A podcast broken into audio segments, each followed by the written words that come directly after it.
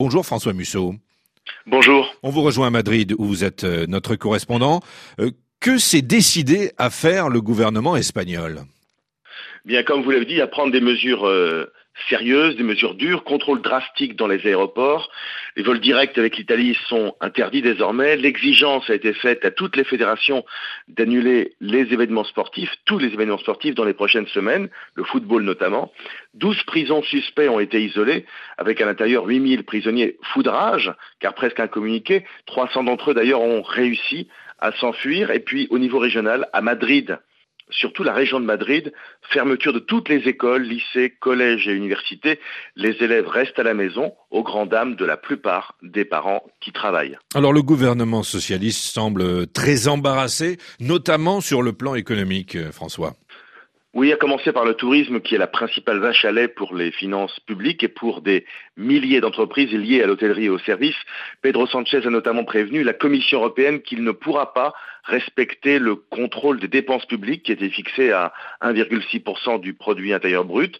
L'État va enfin devoir injecter des centaines de millions d'euros pour garantir les services sanitaires et aussi pour toutes ces entreprises qui vont perdre de leur productivité et qui recommandent d'ailleurs à leurs employés de pratiquer le télétravail. Et puis c'est fort logique, hein, cette affaire de coronavirus euh, se politise en Espagne, ça va de soi. Tout à fait. Sur le plan économique, les divers patronats, les patronats régionaux et aussi le, patronat national euh, du pays disent que c'est l'occasion idéale pour baisser les impôts et libéraliser davantage encore l'économie.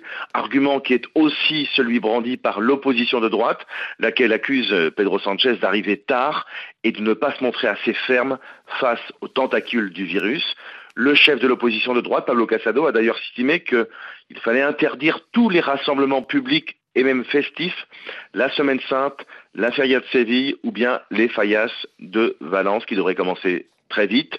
La question fait débat. En tout cas, le parti d'extrême droite Vox s'est publiquement excusé d'avoir organisé dimanche dernier un meeting de 9000 personnes, meeting au cours duquel son secrétaire général, Ortega Smith, a été infecté par le coronavirus. Merci à vous François Musso en direct de Madrid en Espagne.